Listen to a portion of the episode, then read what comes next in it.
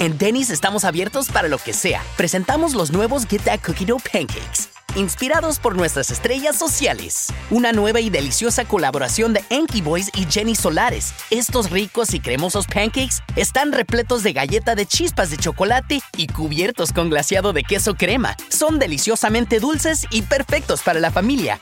Get That Cookie Dough Pancakes solo en Denny's. Visítanos o haz tu pedido en línea en denny's.com. Solo por tiempo limitado. Los precios y participación podrían variar.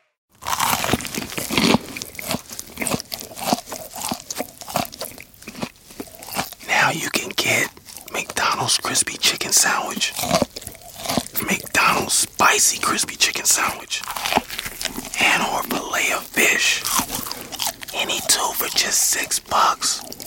Sounds really good, doesn't it? Ba da ba ba ba. Prices and participation may vary. A single item at regular price cannot be combined with any other offer. Buenas noches, amable comunidad. Yo divagando aquí, Lautaro de regreso, acompañado de mi gran amigo y colega. Acero 1980. Nos tenemos aquí eh, viernes previo al 14 de febrero. ¿no? Un día crucial para Significativo, crucial. para cualquier humano, por más ermitaño, eh, reacio, asocial, indiferente, seco, frío. Al menos para recordar Y que te han roto ex. el corazón. Sí, por lo menos, ¿no? Por lo menos te sirve para recordar eso. Felicidades anticipadas, feliz día de la amistad, del amor, Esperemos que feliz puedan- día de la secretaria, feliz ¿Qué? día del amante, feliz día del Voy a, you do. voy a omitir, a omitir mis comentarios al respecto de eso. Este, espero que puedan escuchar esto el próximo lunes, ¿no? Para que por lo menos este, distraigan un poquito su atención de la parafernalia mediática, Si no tienen con quién, capitalista que es ese 14 de febrero. si no tienen con quién, bien pueden unirse a esta tertulia que, les aviso, se graba los días viernes, no creen que esto es en vivo, por si alguien tenía esa... Algún día. Algún día será en vivo, pero de inicio va a ser Se graba los días viernes, como estamos aprendiendo a editar y a familiarizarnos con la tecnología, se subirá todos los lunes de cada semana mientras este proyecto dure. Esperamos dure mucho tiempo, dependerá también de su apoyo, que este proyecto siga. Les aseguramos 10 capítulos. 10 capítulos sí los vamos a dar y después veremos qué sigue con este proyecto. Sí, ya amarramos los coches, ¿eh? O sea, ya dimos nuestra palabra eh, leal, honorable de que vamos a sacar 10 capítulos mínimo de estas conversaciones. Por que, menos. que a, a mí ya algunos, algunos amigos, amigas ya me dijeron que sí les pareció. Ya me están pidiendo a gritos eh, los videos, los YouTubes. Ah, ¿no? sí. Saludos La a los pandemials. Saludos a Patigloria. Saludos a. Alex. Ah, saludos. el buen Alex. Un- al buen camarada El Alex. super Alex, camarada. Este, sí, le debo media vida, por cierto.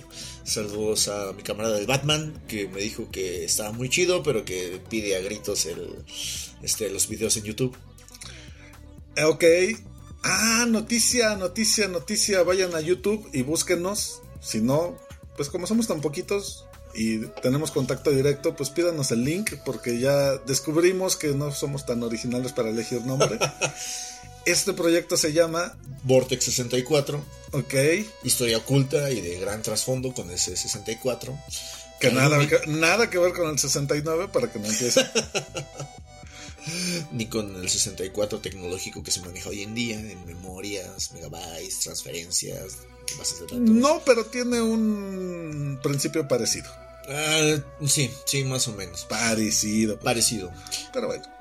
Hablando, y no, y precisamente porque el origen de ese nombre del 64, pues también tiene que ver con el lunes, con el Día del Amor y la Amistad. Somos camaradas, nuestra amistad, o sea, tiene alrededor de eh, 30 años, Por lo menos. por lo menos, este, No, no, no, no la mamamos, no es cierto. 26, 27 años. ¿por, por qué le arañamos, güey? A los 30, Bueno, faltan 4 años. me pela.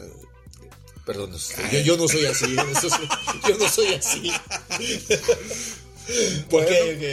Sí, este. Pues espero que sea 14 de febrero, día lunes, y nos estén escuchando. Frescos. Este, sí, sí, sí. estén- van a coger, usen condón. ¿Y si están casados?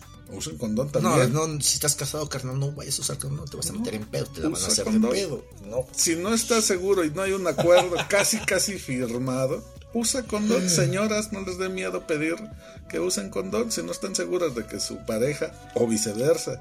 Hay total fidelidad y el acuerdo es de fidelidad y exclusividad. Oye, eso Usen está. condón.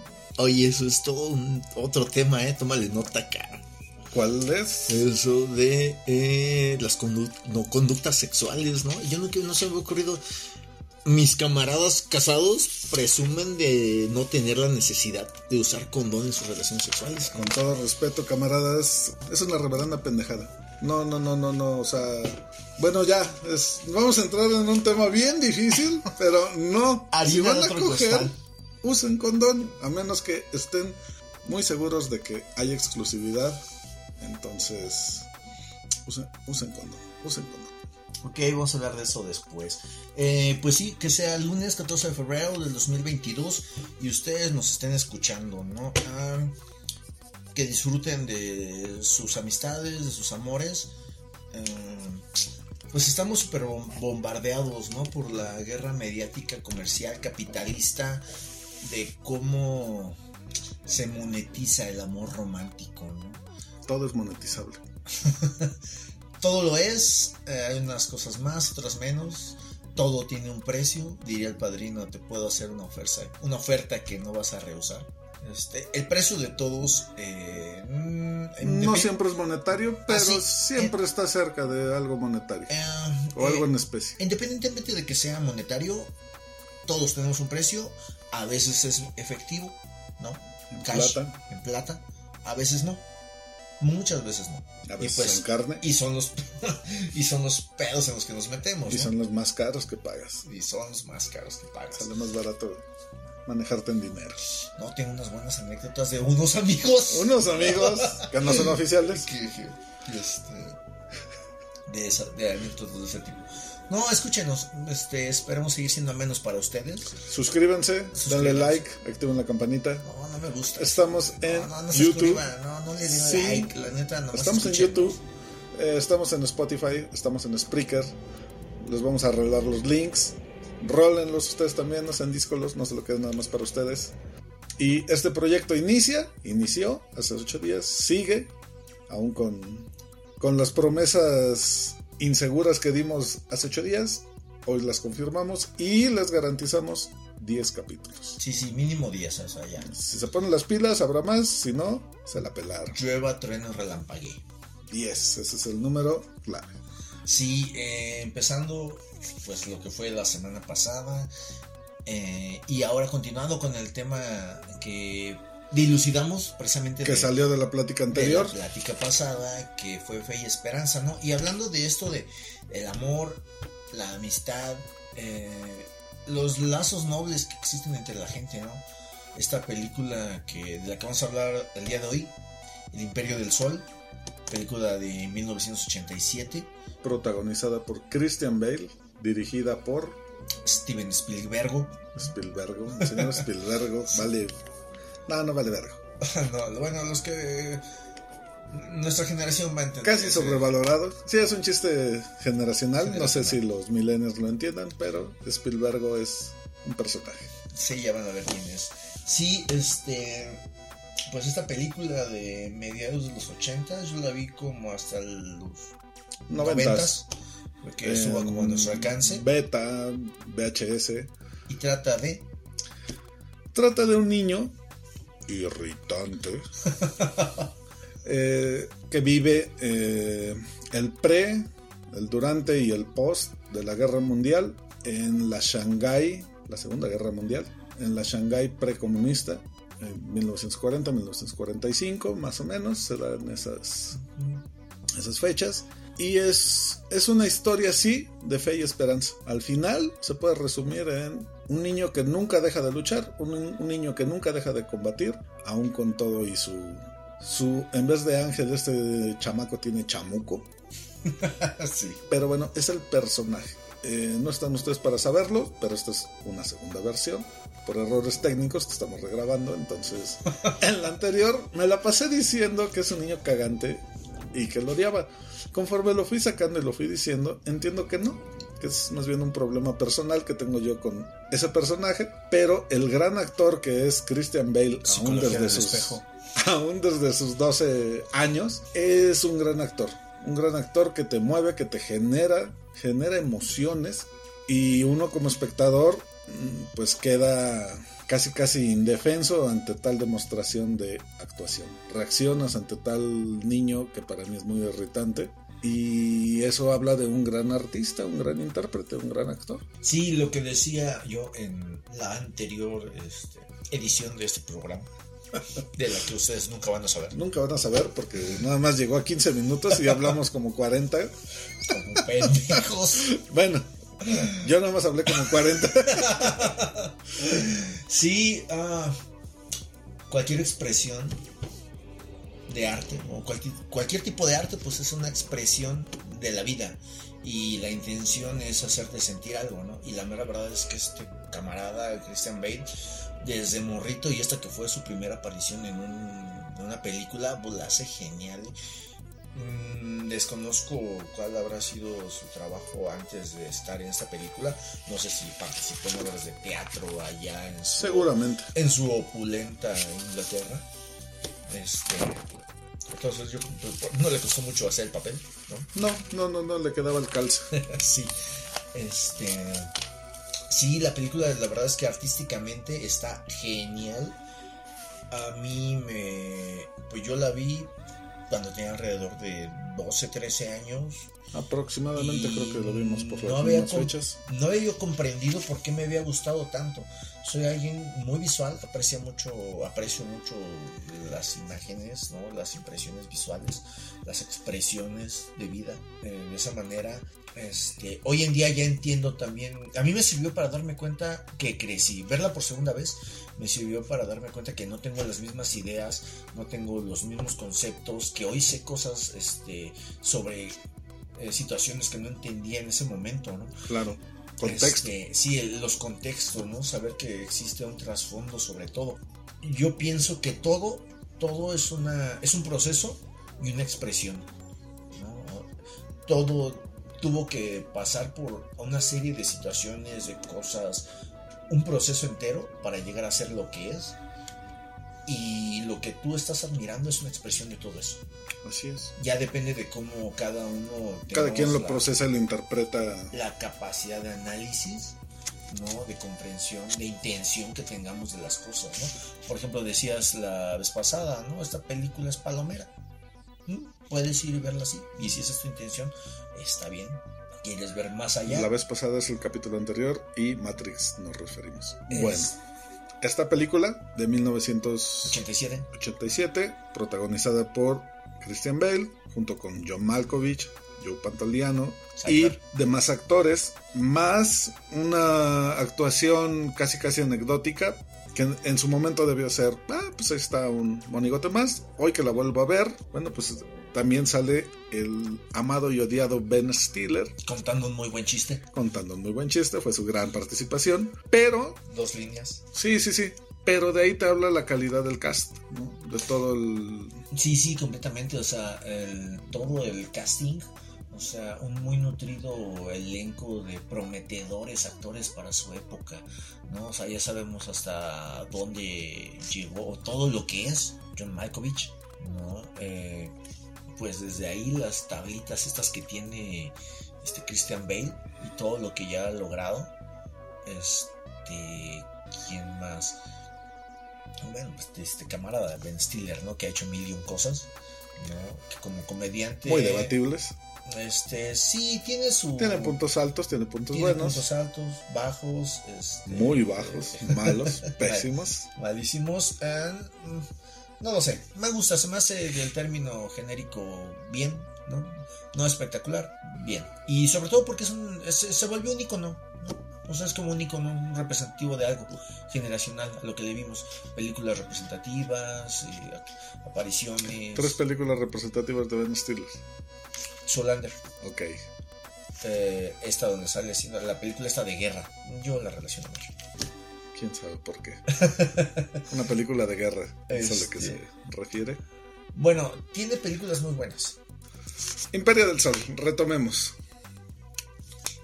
El niño es muy irritante, pero hay una historia, una gran historia de esperanza y fe, que es el otro tema con el que vamos, esa va a ser la dinámica, combinar un tema, una película, tomando el cine como pretexto.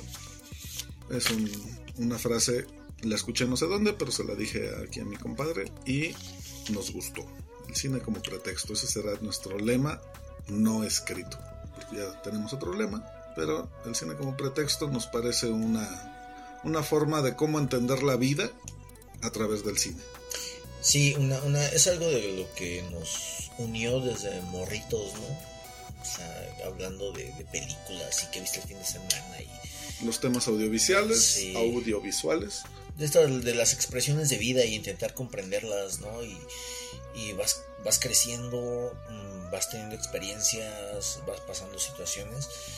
Y, y esto que es el cine, que pues es una expresión de la vida, que es una, un método de entretenimiento, ¿no? Es muchas cosas para mucha gente, ¿no? Como yo les decía la vez pasada, que pues lo que para mí es el cine, ¿no? O sea, un punto de encuentro, de unión, de lazo social, interpersonal, íntimo. Y pues yo creo que para todos es algo diferente, ¿no? Por eso es las cosas que a mí se me hacen maravillosas del cine, ¿no?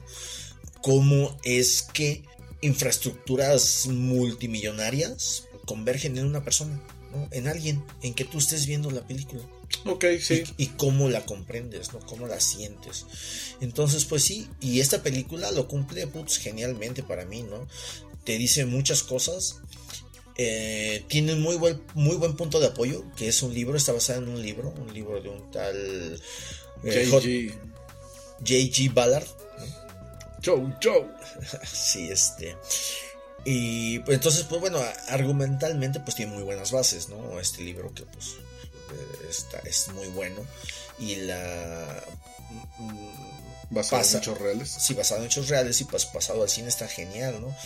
Algo que yo le admiré mucho, eh, los fotogramas, ¿no? La fotografía, pues es genial, ¿no? Sí, que sepas de fotografía, de encuadres, de nada de eso, tú la ves y te gusta, es agradable. Sigamos si algo está bien hecho, aunque no sepas del tema, lo reconoces, lo ves. Sí, te gusta, es agradable, ¿no?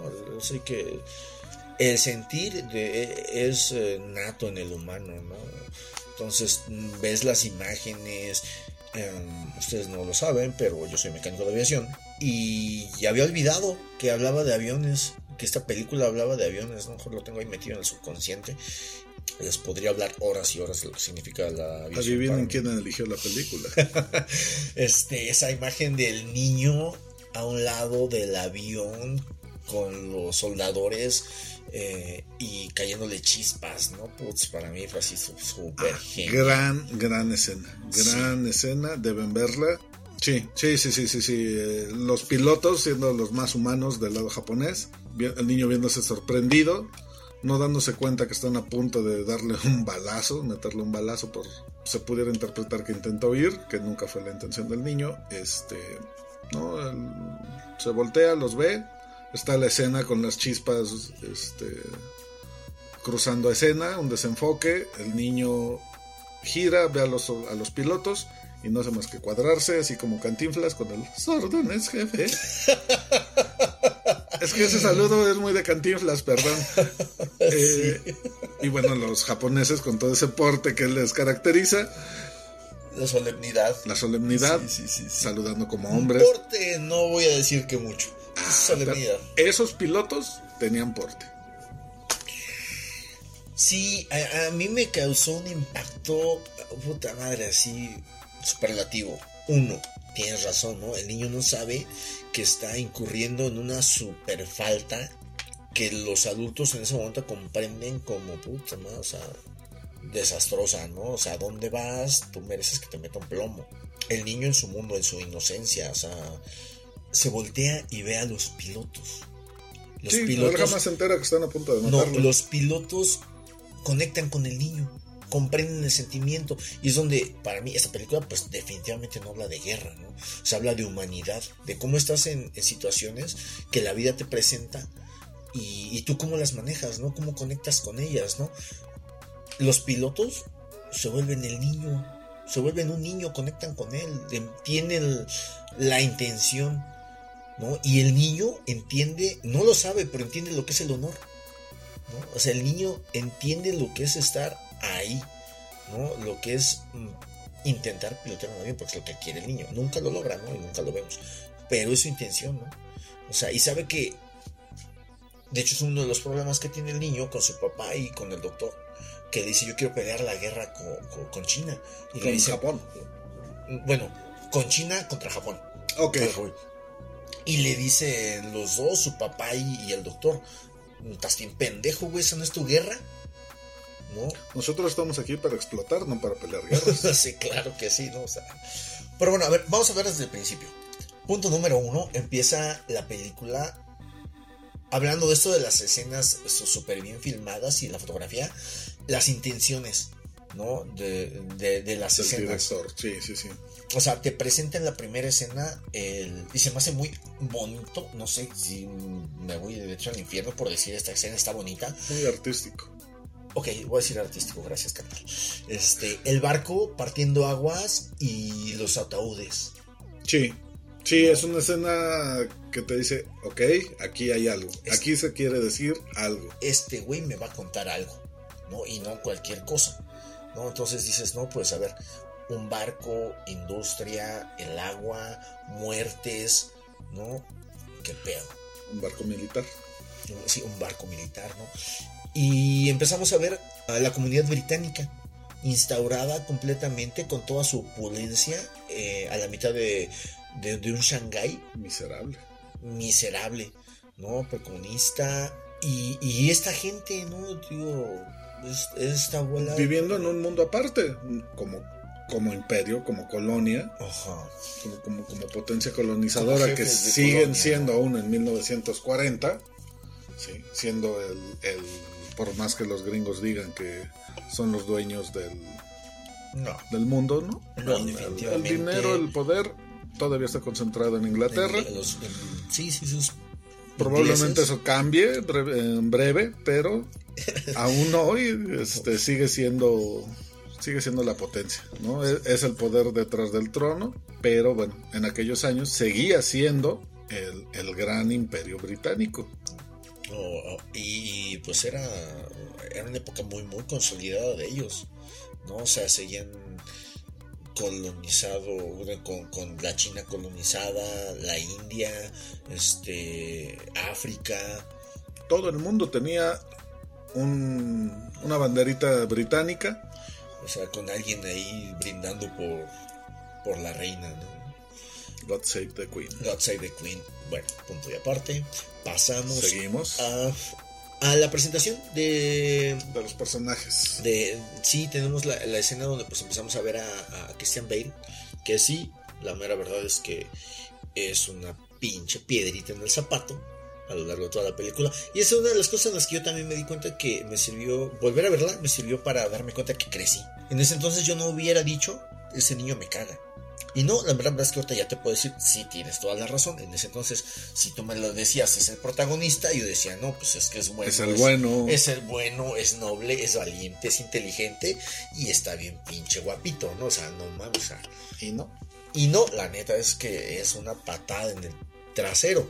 Yo me acuerdo que me había molestado cómo había perdido el, el avión.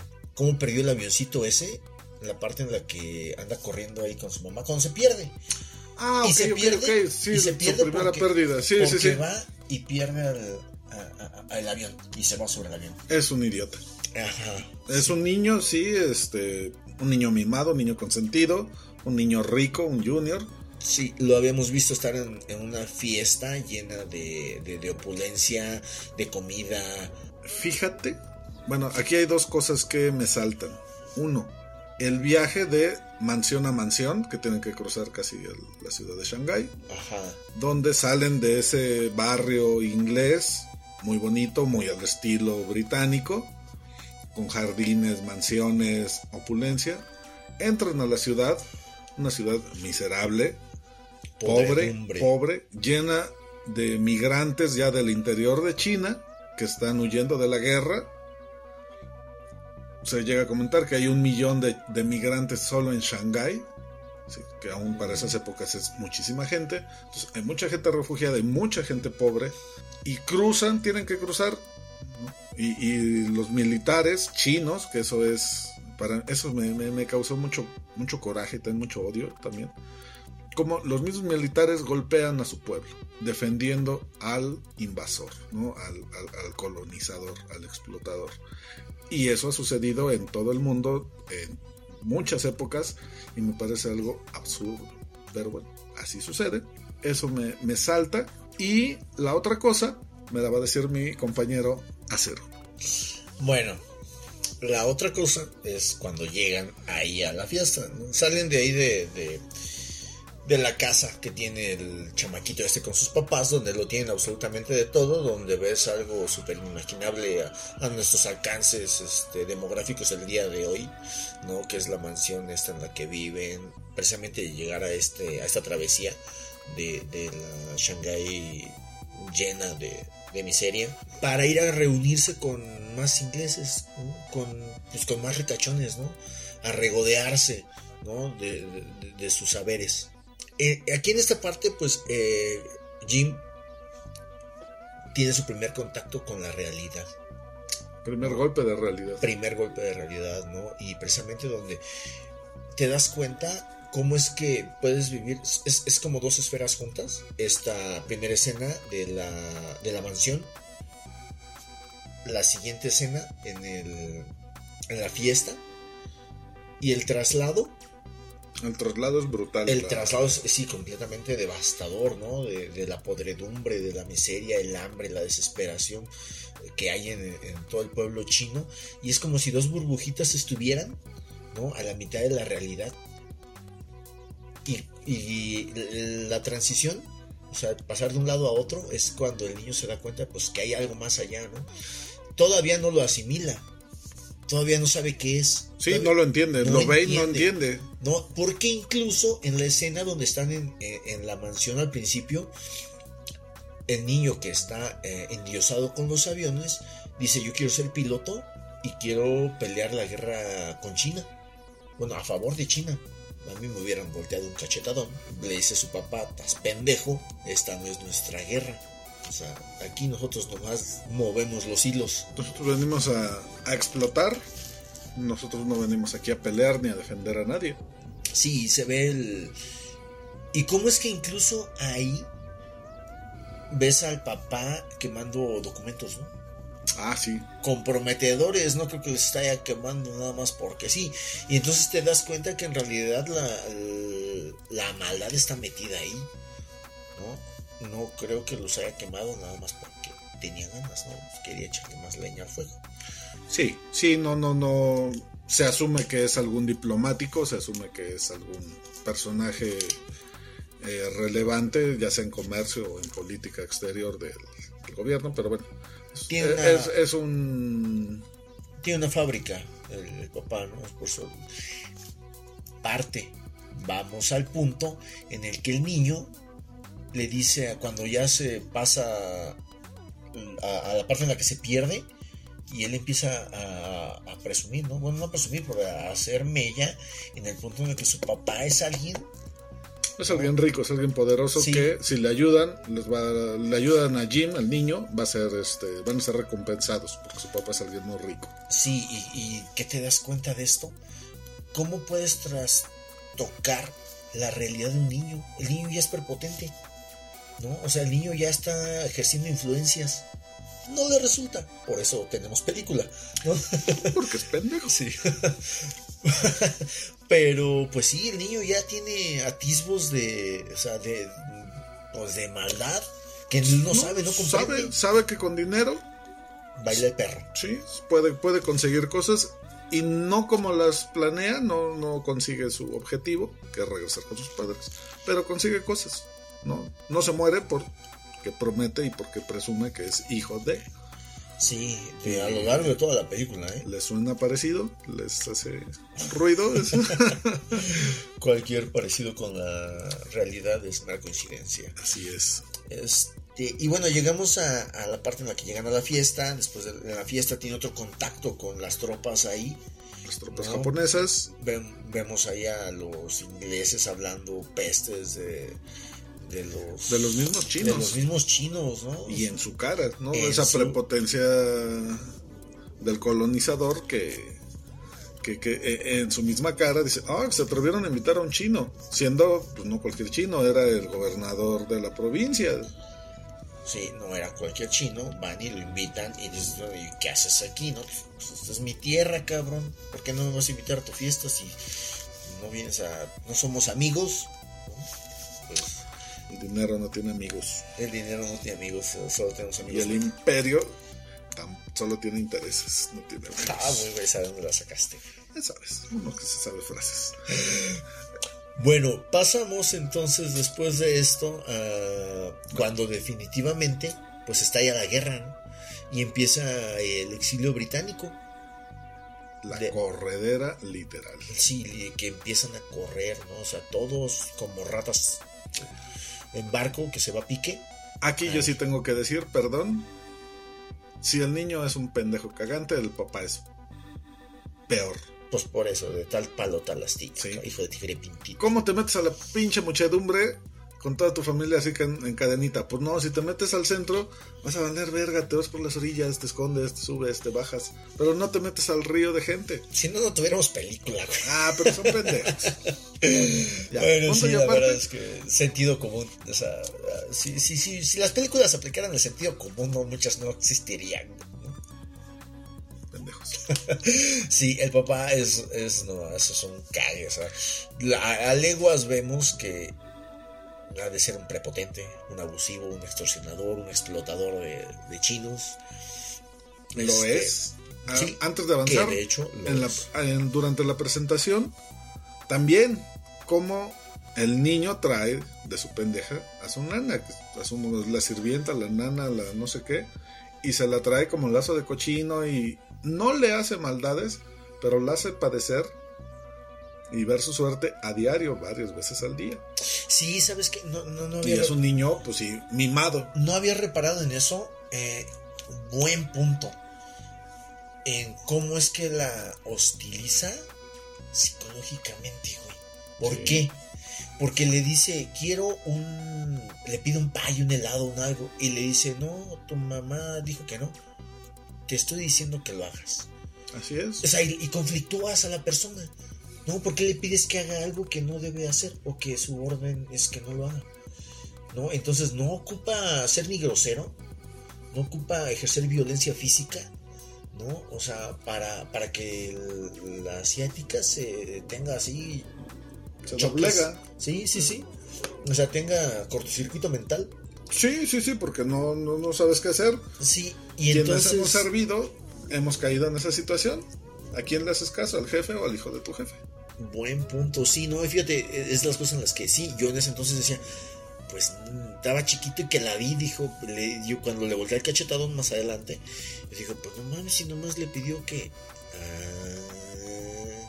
Ah, ahora entiendo, ¿no? La Sí. revolución siempre llega, amigos. sí, digo, si creces un poquito, te volteas atrás, te ves y dices, qué pendejo estaba, ¿no? Sí, eso es. Eh, pasamos después a la parte en la que... Bueno, se pierde el niño en la muchedumbre de la manera más pendeja. sí. Digo, no, no o sea, digo, mi mamá hubiera ido por mí, me hubiera hecho una pinche chancliza, me hubiera ido a cagar el avioncito, eh, mandado a que trajera ese pinche avioncito y regresara todavía con la ropa limpia, cara. ¿No? Mm, No perdemos, pasó, se pierde. Se pierde el chamaco. La mamá inteligentemente le dice, te veo en la casa. Hasta ahí me parece algo inteligente. Ya nos perdimos, me está llevando el río de gente. Nos vemos en la casa. Ah, sí, sí, clásico, Sí. clásico, ¿no? O sea, te- Si te pierdes, nos vemos en la casa. No, de Va. hecho, nunca te llevó tu, tu mamá al mercado tu abuelita y te dijeron, ah, pues mira, si te pierdes, nos vemos aquí en el puesto del señor de los Así tacos, es, ¿no? sí. O sea, de- de- de- es- creo que es la, uni- la única inteligente de esa familia. sí, la mamá. No entiendo por qué nunca fue a la casa, porque el chamaco se pasó como un mes ahí y jamás llegó nadie.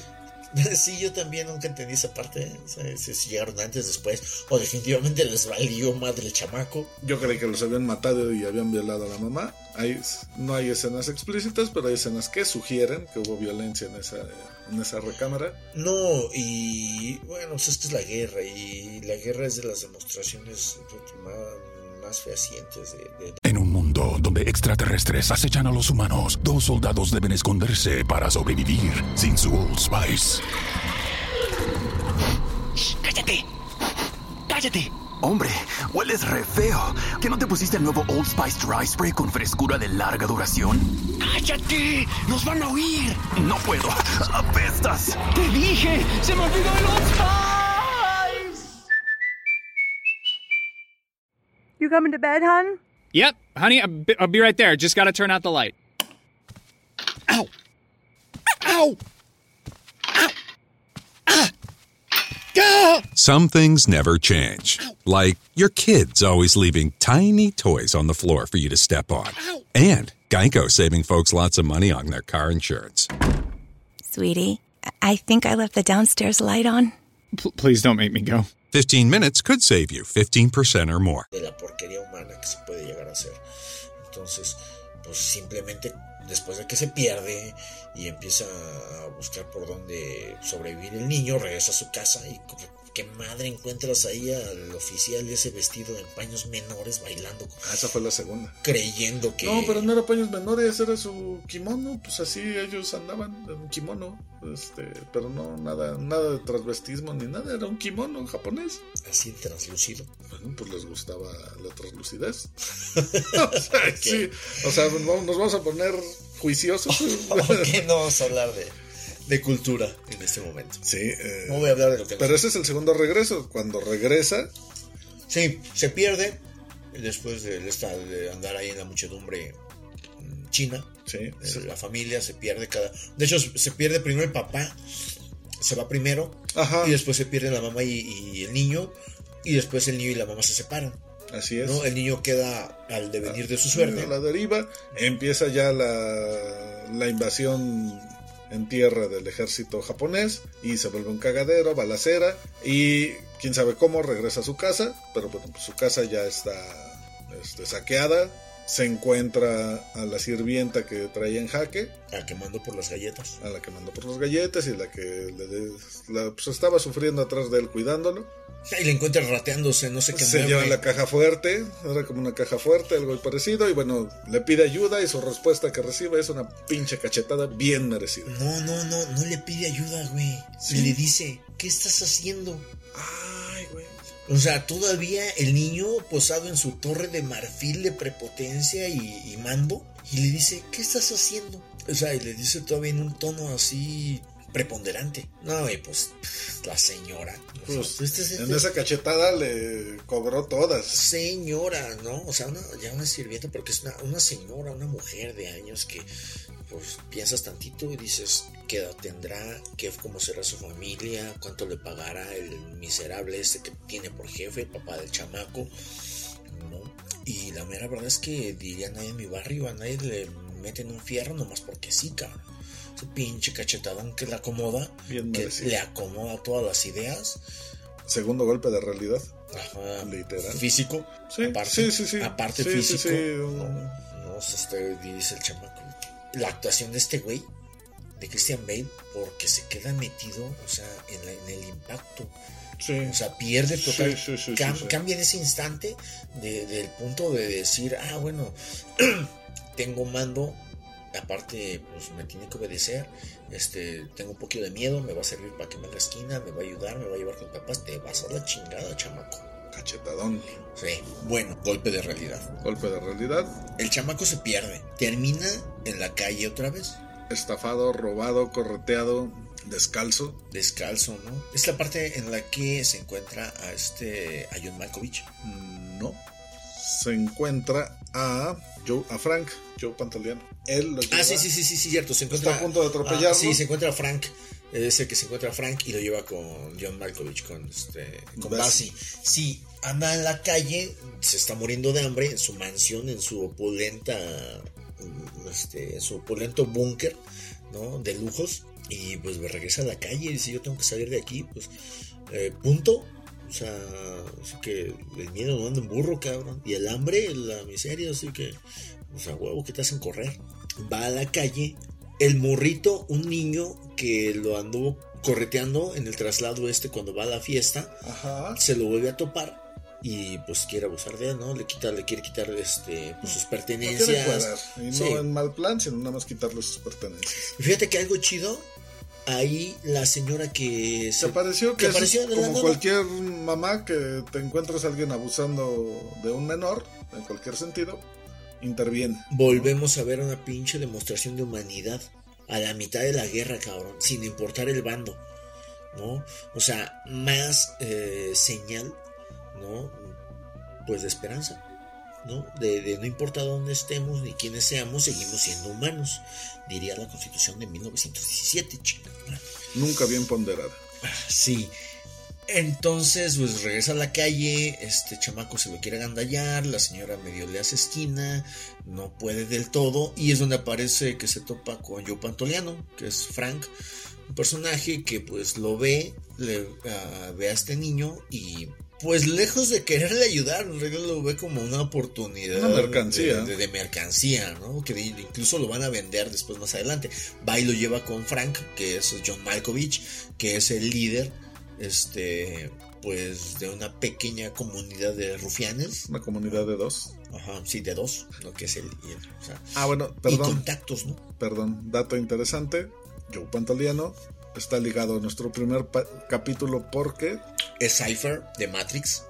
Podría seguir hablando de Matrix, güey. No, ya, sigamos. En algún momento haremos Matrix 2. Ok. No, ya lo hicieron. Bueno, haremos nuestro programa, nuestro segundo programa sobre Matrix. Quedé muy mal chiste. Este. Sí, una comunidad de rufianes, oportunistas, vividores que pues adoptan o salvan al niño Ventajosos. Porque dicen, ah, esto se puede puede ser comerciable, puede ser mercable. Sí, y así lo agarran. En realidad, lejos de, de pues intentar ayudarlo, incluso como la señora esta que pues quería como defenderlo, o sea, lo ven como mercancía, como ventaja, ¿no? Como para poder sacar algo al respecto de Salud. Lo, lo que le ven. Sí, salud, camaradas. Corona, eh, modelo, sol, indio. Adeve- adivinen cuál es A ver, los escuchamos. y paguen. Primero, paguen malditos si quieren Que digamos cuál es. que digamos cuál es, exacto. Y ustedes escuchas, podcast escuchas, díganos qué está bebiendo, qué marca de cerveza está bebiendo el buen acero. Yo por motivos de salud solo tomo agüita, pero Espero que eso pase pronto, que esa situación sea solamente pasajera. no, este es un cambio de vida y tendré una vida saludable de ahí en adelante. Ok, la, si- el siguiente capítulo vamos a hablar de mm, este, filosofía zen. Bueno, regresando al tema, ¿no? Pues, lejos de mi alcoholismo. Este. Pues sí, se topa a Frank, que lo lleva con Basi, que es John Malkovich. Y em, le quieren sacar provecho. Empieza la, la creación de los campos de concentración. Bueno, nada más lo quieren vender, está tan flaco y tan ñango que no es Y no tiene piezas de oro en los dientes. Exacto, entonces no, no, no, no se lo compran, lo vuelven a echar a la calle y se le ocurre, vamos a mi casa, ahí hay dinero, ahí hay fortuna, ahí hay cosas que pueden vender, ¿no? Otra vez, sí. la inteligencia del niño, ¿no? Sabiendo que cuenta con, con bienes que puede mercar y que puede utilizar a su favor, ¿no? Para, para seguir teniendo la protección de estos dos rufianes. Y volvemos a lo mismo. O sea, el niño ya sabe lo que es el capital y un bien material. El valor del dinero. O sea, en realidad, y a lo mejor si ya nos podemos analizar, sabía que se estaba pasando de lanza con la criada, ¿no? O sea, No. sa- sabía que estaba No, porque siempre fue así. ¿Cómo vas a saber que está mal si siempre ha sido así? No, me refiero a que sabía que él tenía poder. Ah, sí. O sea, él sabe... poder natural. Sí. Me tiene que obedecer. ¿Por qué? Pues porque así es. No, y porque entonces él está total y completamente consciente de que tiene recursos, ¿no? Y tiene medios y que puede salir adelante con ello. Mm, No había pensado en eso, fíjate. De nada. No, le- Y damos un salto aquí a los campos de concentración. a los campos de concentración, sí. Fíjate, o sea, él todo el tiempo tiene la conciencia de que tiene que salir adelante. Sí. ¿no? Y que puede hacer uso de sus recursos. Aprende a sobrevivir robando a los muertos, este, metiéndose en la fila, engañando, brincando, porque eh, su primer día en el, en el primer almacén donde los guardan, pendejamente se queda parado a medio camino, pasa alguien más grande, lo empuja y le tira su comida. Pregunta. Cierro nada más. Trata de decir, oiga, me tiraron mi comida, ¿me puedes dar otra? ¿Y qué recibe? Un pinche cucharazo de agua caliente en la cara. Bueno, no sé si era caliente, pero si era de agua en la cara, así de, cállate chamaco, ya te he de comer, no me estás chingando. Dale. Bueno, mira, pregunta. El niño, de- definitivamente, eh, ya concluimos que en realidad sí tiene cierto grado de inteligencia.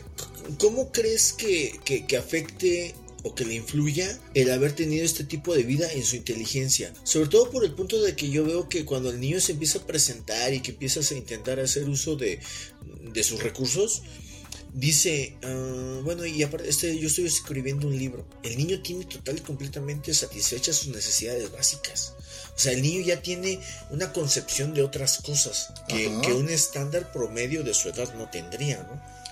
Para mí sí es una, un, un apoyo para que el niño desarrolle cierta inteligencia. ¿O? Sí, sí, sí, sí, mayores recursos, mayores alcances. Si lo aprovechas o no, ese ya es... Pero tuyo. Eh, sí, ya es este un problema individual, ¿no? Hasta dónde da tu inteligencia.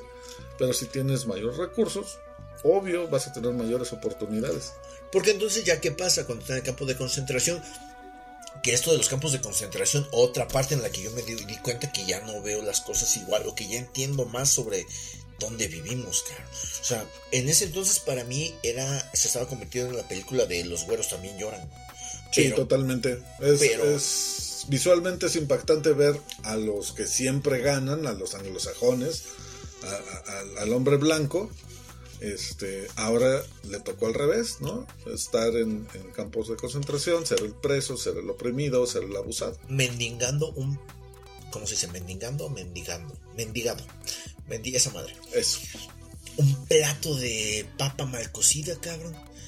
A un británico, güey. Hoy en día, en ese entonces yo decía, bueno, pues son los güerillos, estos pobrecitos, ¿no? Pero hoy en día digo, no mames, güey, son los británicos, los dueños del mundo, cabrón. O sea, con todo y su pinche vanagloriada presunción, los gringos.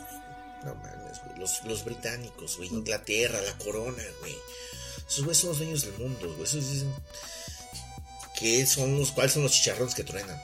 Sí, la reina sigue teniendo su influencia y su poder. Y en ese entonces, Steven Spielberg se le ocurrió mostrárselo al mundo, cabrón. ¿Cómo se habrán sentido en ese momento los ingleses, cabrón? Viéndose así, recordando esa parte. Siendo que ellos... Representados, porque, o sea, sucedió. No, no es que se lo inventó Spielberg. No, Sucedió. No, no, no, pero precisamente, pero es una parte que de la que nadie habla. Que no se cuenta. Si a mí me, si tú me mencionas eh, campos de concentración, yo pienso en judíos, cabrón. Ah, Lo sí. primerito que me viene a la mente son judíos, ¿no? Lo segundo es un chiste que no vamos a contar. Que no vamos a contar, por favor. El chiste es que yo digo, pues los judíos también escuchan campos de concentración y pues es la imagen, ¿no? Social, cultural, histórica que tienen, ¿no? Dicen, bueno, pues sí es algo que pasó. Nos pasó, fuimos al, pueblo- al pueblo oprimido y somos los ya abusados, nos superamos. con, el- con los que se agandallaron y todo eso. Pero los británicos, güey, ¿cuándo, cuándo dicen a nosotros también nos pisaron los callos? No, no, no, no, no, y menos en el cine. No, No, y menos en el cine, cabrón. Son los que ganan, los del dinero, los inteligentes, los de los planes, los de los recursos. Y entonces en 1987, donde empezaba, ni siquiera había, ¿no? Apertura social, este Spielberg lo mostró. Entonces, la mera verdad es que, pues ahí yo ya, y para mí, yo no lo vi en ese momento. Ahorita lo veo y digo, no manches, o sea, ese hitazo de este güey mostrar eso en ese momento, ¿no? Y ya lo que vemos el desarrollo de, de, de un campo de concentración. Concentración que además se va grabando. Va de un una gran bodegón, como una gran nave militar o industrial, donde los tienen hacinados.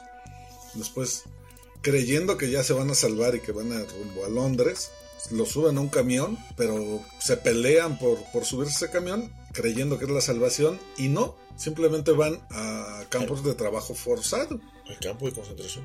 Empieza ahí la historia, el desarrollo del, pues ya la que empieza a ser una, una, niñez, una niñez madura de, de Jim, ¿no? El, cómo hacerlo crecer a huevo, ¿no? O sea, en la vida, la mitad de la guerra, o sea, la convivencia de, de él con extraños, de conocer gente, de- del desarrollo, y es donde yo te digo que, pues sí le sirvió de alguna manera la educación que recibió, Claro. ¿no? Para, para, para salir adelante, ¿no? Aprendió a sobrevivir, aprendió lo más importante en la vida, saber negociar. Saber negociar, ¿no? ¿Cómo saber es que negociar. Un gran comerciante al final, es un gran negociador y negocia incluso hasta con los soldados. ¿no? lleva, trae, este, paréntesis, no sé por qué, una, una escena como que tenía yo súper grabada en la mente, era cuando, será por la pinche madriza que le acomodan a John Malkovich, nota las dos potizas que le ponen en toda la película son por el niño, Sí. este, cuando llega el sargento y, y lo ven rasurándolo a John Malkovich y levanta la tacita, un vaso con espuma y ve el jabón que le, que le había- sí, que le, se- con el sello de- del imperio que le roba, alguien le robó, que es precisamente eh, el, el- un jaboncito que había robado este Jim. Y va y se lo da. En, ¿no? en tanta mercancía, sí, sí, sí, sí, querense congraciarse porque sabe que aún con todo este pillo, este Truan, Ba- Basie, es su, su válvula de seguridad y su vía de escape. Sí. Si en algún momento van a escapar, él sabe y tiene la promesa y la esperanza de que va a ser con Basie. Sí, cree que, cree que le puede dar los medios, ¿no? Para salir de ahí. Y entonces yo tenía muy, muy, muy grabada esta escena de cómo el sargento levanta el vasito, lo ve y al fondo ve el jabón. Y, y la, pues la pinche chinga que le ponen después. Sí, san- santa putiza que le meten, sí. Eh, al final, aún en- con este pillo que, del que hablamos tan mal, pues sí, hay bondad. Condicionada, No, de él- condicionada. Aguantó los madrazos. Bien pudo haber dicho, fue el morro, el morro me lo dio, pudo haberse zafado. Queriendo, pudo- pero se sacrificó por el morro, abusó también de él, sí, en, en el mejor de los sentidos. Bueno, no, no hay, no hay mejor de los sentidos. Un Más bien, no un en el- abuso es un abuso. no en el peor de los sentidos, pero básicamente esta película a lo que va es, y a lo que se resume, es en los conceptos de fe y esperanza. Sí, a, lo largo de toda la película te das cuenta de cómo es que hay rasgos de humanidad en todos los personajes independientemente de, del lado en el que se encuentren, ¿no? O sea, ves al sargento llorar cuando escucha a Jim cantar la canción de este, ¿no? Eh, Ajá. esa canción que incluso eh, yo me figuro que no la entiende porque si no me equivoco la canción está en chino y este fulano es japonés y no se entienden pan ni madres no estoy seguro de eso Mm, pero el no lo chiste sé. es que eh, la escucha y pues como quiera que sea Se él, conmueven él se conmueve ante ¿no? la voz del niño. O sea, porque sí es un, un- Incluso uno lo ve, uno lo escucha y dices, ah, qué bonita canción, aunque no entiendas ni madre. punto es una expresión de vida ¿no? Ves a, ves a ese sargento, ves a los pilotos, ¿no? Cuadrarse frente al niño cuando ve que, que el niño tiene el mismo sentimiento por el avión que ellos. Yo te digo que honor hay en ambas partes. ¿eh? Aún entre enemigos hay puntos de encuentro. Sí, sí, sí, claro que sí. ¿no? Este, Yo creo que en eso se puede resumir actos de bondad, empatía, Empatía, sí, definitivamente. empatía, y eso, como dice mi camarada Acero, pues todavía nos da para tener fe y esperanza en la humanidad. Sí, eh, yo, yo me recargo más en el punto ese de tener fe, porque sí tenemos, debemos tener conciencia. Pero el tema es fe y esperanza. Sí, fe y esperanza, pero hay que recargarse en la, espera- en la fe porque después de todo debemos tener conciencia que no todo va a salir como nosotros querramos y tenemos que seguir saliendo adelante. ¿no? Todos tenemos expectativas y pocas veces, muy escasas veces, se cumplen, la mera verdad. ¿no? Esta película pues nos enseñó que hay signos de bondad, que podemos tener fe en la humanidad aunque las cosas no salgan como nosotros querramos, que hay que seguir adelante, que hay que confiar en nosotros mismos, ¿no? que podemos tener herramientas de las cuales desconocemos. Este niño no sabía que podía hacer todo lo que hizo, ¿no? No, pero entendió que tenía que seguir adelante. ¿Para qué? ¿Quién sabe? Pero hay que seguir adelante. No te puedes quedar tirado en medio de la desgracia, en medio del desierto, en medio de donde estés. Tienes que seguir adelante. Siempre, mientras haya fe, mientras haya esperanza, mientras haya vida, hay oportunidad. Tú tienes que seguir adelante. Por más oscuro que veas el camino, por más sin sentido que veas el avanzar, hay que seguir adelante. Siempre hay oportunidad de mejorar, siempre hay oportunidad de recuperarse mientras uno esté de pie. Mientras haya vida, ¿no? Mientras haya vida, hay esperanza. Y hay oportunidad. ¿Qué aprendimos? Aprendimos que el niño es cagante. sí. Que Spielberg está sobrevalorado, pero... No, en- con esta no. Sí. No, la verdad es que aquí Sí. hizo su trabajo y lo hizo bien. Lo único que admiro realmente de Spielberg es Animaniacs. Y eso porque no lo he vuelto a ver. No sé si volviéndolo a ver eh, me sigan gustando. Pero, que- o sea, no, no con esto digo, ay, son pésimas las películas. No, son buenas, tienen muchas cosas buenas. Pero creo que sí están sobrevaloradas. Creo que el señor se envuelve en su propio ego. En sus capas de cebollita. Sí, y dice yo soy aquel. Y pues no, no creo, no creo. Es alguien bueno, pero sin llegar a ser excepcional. Ah, esta película tal vez no sea excepcional. A mí me toca puntos personales pues, que me llegan.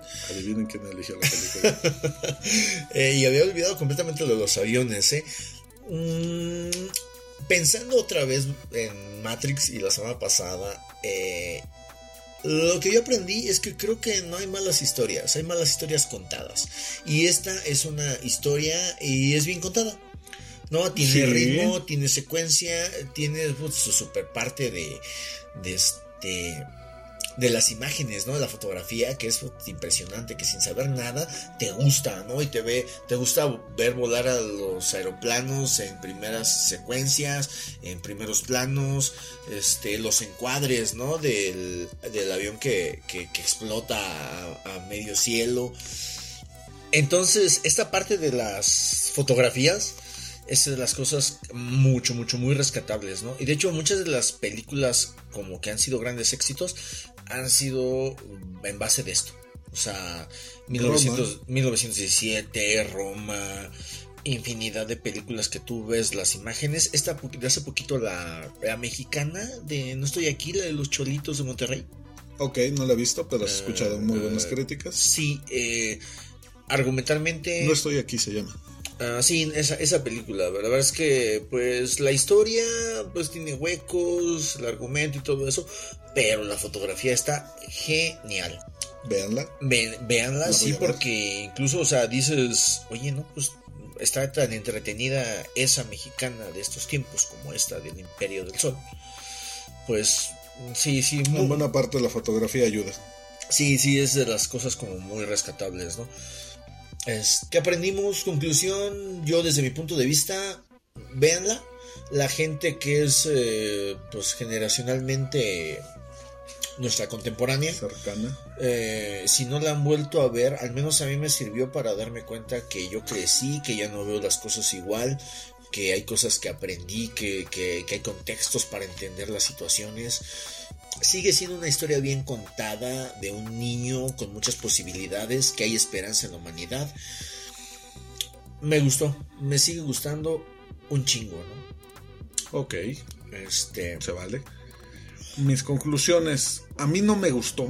O sea, dentro de todo, una hora hablando y no le gustó. no me gustó. Eh. Perdón. Eh, lo puedo ver por disciplina. Me desvelé hasta de las 2 a las 4 de la mañana para verla. Dos horas y media me parece demasiado. Sí, es, es un abuso del tiempo. Me parece que se alarga innecesariamente, pero tiene muchas cosas buenas que aquí ya se enumeraron. No, no voy a repetir. Ya lo mencioné. Ya el, el porrista en este caso es mi compañero Acero. Eh, tiene cosas buenas, pero en su momento fue, fue tal vez fue buena, por eso fue tan premiada. Hoy no sé si esa misma película tendría los mismos premios, ¿no? Y no se grabara con los mismos los mismos valores que, que, maneja la, la película. Son importantes algunos. El- la actuación de Christian Bale es enorme. Eso, eso me queda. O sea, tanto me irrita que termino reconociendo que es, este, es, es una gran actuación de un niño de 12 años, eso hay que remarcarlo. Una gran actuación. Eh, aquí analizamos al personaje, pero creo que nos faltó reconocer el actor, ¿no? los actores. John Malkovich también lo odias, Joe Pantoliano, eh, incluso Ben Stiller. No sé si lo mencionamos. Sí. Sí, mencionamos o, a Ben o- Stiller. o en el pasado, que no va a salir. eh, en esa versión que nadie escuchará. Este, Va a ser material inédito con los años ricos. somos famosos. millonarios lo venderemos. Eh, bueno, tiene un gran cast. Eh, tiene al niño Takako Minekawa. Es el piloto kamikaze que no mencionamos. Es un gran personaje que sin decir nada, y aún en principio pareciéndome un niño down, eh, es un gran actor también. Con su simple sonrisa, con su simple simpatía, ilumina la pantalla. Eso Mm. son, son cosas rescatables. Y mi conclusión es, véanla con mucho tiempo.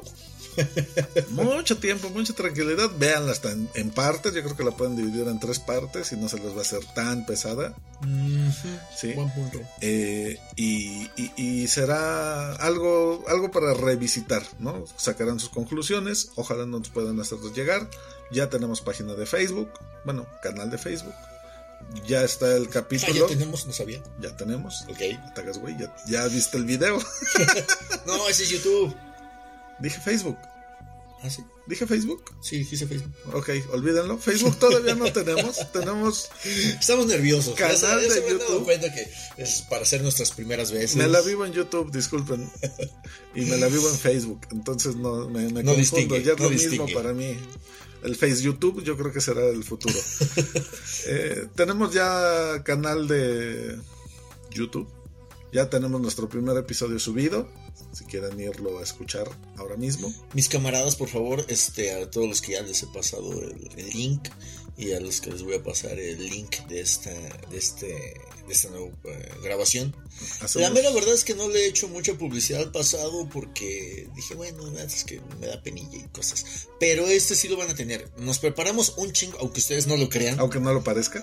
aunque no parezca, nos preparamos un chingo y leímos y no queremos ser eh, tan exactos en datos técnicos. Sí, aquí no esperan es- expertos. O sea, por disciplina tenemos que eh, empaparnos del tema, pero no somos expertos en cine Somos un hijo de vecina igual que todos ustedes. y que pues, se aventaron a dar sus opiniones. Eso somos. Entonces, repito nada más, tenemos ya canal de YouTube, ahora sí, está bien dicho. Ya está nuestro primer capítulo. Estamos en Spreaker, estamos en YouTube, estamos en Spotify. Espero que algún día nos liberen en Apple OnlyFans. Podcast. Ah, el OnlyFans. También se aceptan propuestas. Y en Google Podcast. ¿no? Pues esperemos también estar ahí. No sé para qué tantas, pero todo el mundo lo hace, entonces por algo será.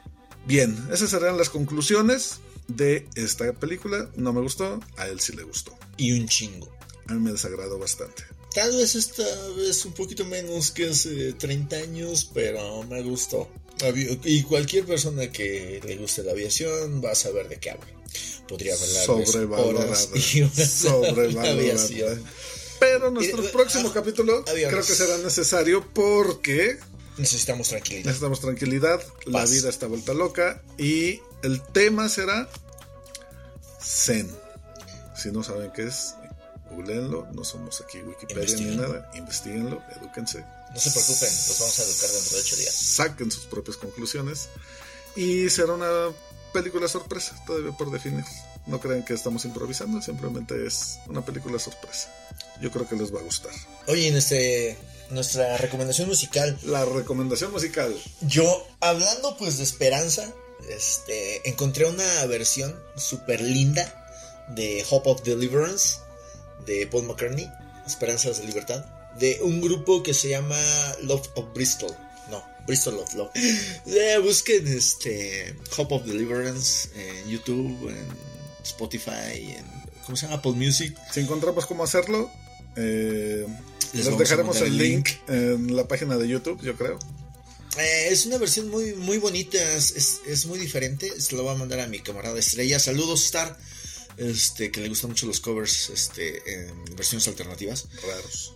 Este, sí, por así decirlo. Eh, Eh, ¿Sabes qué me gustó? Ah, que es muy diferente y tiene como que más eh, composición musical. Porque tú escuchas Cup of Deliverance y empieza con un pinche así, un círculo de, ¿qué es? De sol, de lágrimas, que está con la que empieza una canción de Ajá. onda vaselina, güey, algo así, güey. Es lo más clásico y Una como- canción McCartney, Sí. fresa, boba, ñoña. Sí, sí, sí. No, no te metes en pedos, güey. O sea, es como que cuando ellos criticaron a Jesucristo, güey, no podemos hablar de los Beatles, güey. McCartney. No. ay, híjole, ya sé qué próxima película vamos a ver. Pero Yesterday va a pasar a análisis. No el próximo capítulo, pero la película Yesterday pronto va a estar aquí en, en- Dentro de esos días tiene que estar Yesterday. Ya Muy hicimos bien. el compromiso al aire y sin preguntarle a mi partner, pero No, no, una no. gran película que debe estar. Somos amigos, somos demócratas, nos apoya. Podemos pensar diferente, pero nos apoyamos en lo que pensamos. A huevo. Bien, mi recomendación musical relacionada al tema. Pocas películas. Alguien no eh, hizo la tarea. Ah, no, no, sí la hice. Y fíjate, pero me saco siempre las, De la manga. por decirlo de alguna manera, eh, me saco las recomendaciones, respiro, transpiro música y Color Esperanza es una gran canción y siempre es un buen momento para escucharla. Muy bien. El autor, cantautor, ¿cómo se llama? Daniel Thor. Se los vamos a poner ahí. Saber que se puede. Ah, que ya sé cuál. No, no, no conocía el título. Y a mí me trae un súper recuerdo esa rola. Es una gran canción. Les, voy a contar un poquito. Estaba yo en un antro en. ¿Tenía una Culiacán. novia? sí, tenía una novia en Culiacán. Y terminé en un antro que se llamaba El Apocalipsis. A la mitad. Qué de- raro que en Culiacán. No, había- estaba allá a la mitad de un cerro donde había un hotel, creo que era Holi- Holiday Inn, algo así, güey. Y, y me, me la pasé súper genial, esos norteños, ¿sabes cómo se dan la vida para la fiesta? A la madre que son. sí. Madres. Y, y recuerdo Saludos a Mazatlán. Que, Poder que se pueda. Sí, sí, sí, buenísima. Eh, Sí, sí, sí, hablando de esperanza, sí, sí, sí, muy chido. Saludos, amigos culichis, escúchenos. Culichis, presten atención. Aquí va mi segunda recomendación, porque pues así digo yo. Busquen Black Pumas Colors. Nada más, no diré más. Colors, Black Pumas. Muy bueno, buenos Black Gran canción. Y por último, un dato curioso. Hay un hotel llamado Empire of the Sun. Vayan y búsquenlo, googleenlo. Está interesante. Tal vez les pueda gustar, tal vez te quieran hospedar. Segundo dato curioso. Segundo dato curioso. Eh, esta película tiene un soundtrack eh, súper genial. De las épocas en las que se empezaban a encajar los soundtracks muy acordes a, a la situación. Y nota, el creador del soundtrack también eh, trabajó mucho con en otras películas con Spielberg, con George Lucas. Es el creador de soundtrack de, de la Guerra de las Galaxias. Tan buen músico que su hijo es el vocalista de un grupo que se llama Toto. Ok, ese ni yo lo sabía tampoco. Pero bueno, John Williams puede hacer, puede cagar y va a sonar bonito. Es un gran Sí. músico. Sus pedos han de salir en tono de sol. Tono de sol. así, ¿no? Bueno, sal- salen en escala musical. Do, re, mi, fa, sol. Qué pena, yo quejándome de los chistes escatológicos, güey. Yo no saqué tema. Ah, no, sí, sí fui yo. Eh, es común que yo me muerda la lengua, güey. Bien, pues este fue el segundo capítulo. Quedó un poquito más largo, quedó un poquito más raro. Eh, esperamos su retroalimentación, amigos y enemigos también. Eh, queremos No, güey, el escuchar críticas. Eso le fue mal, güey, ¿no? Amigos y enemigos. Los enemigos me la pelan. Pero, eh, nah, no tengo enemigos. Bueno, esperemos sus comentarios, sugerencias, correcciones. Esto quedó más raro, siento yo, en- en- al momento de la grabación. Ya, ya lo analizaremos, lo veremos, ya los escucharemos. Es importante para nosotros escuchar su opinión. Hagan- háganosla saber, ya sea de manera directa, por mensaje, comentario, interactuando en el chat de Spreaker. Ahí, ahí nos pueden dejar directamente sus todas sus ideas, todo lo que quieran. En el canal de YouTube también tiene su sección de comentarios. Suscríbanse, denle like, activen la campanita. Y queremos escucharlos, eso es muy importante. Yo ya me despido, soy Lautaro y aquí los dejo con acero para el cierre del programa. Como dijo mi, mi muy buen camarada Lautaro, eh, ya nos escucharon, queremos escucharlos. Esto es de aquí para allá y de allá para acá. Y viceversa. Cuídense. Se lo lavan. Target has everything you need for Easter fun on your next Target run, like basket building and brunching faves, decor, and candy galore. It's festive fun for everyone. Easter, easy as Target.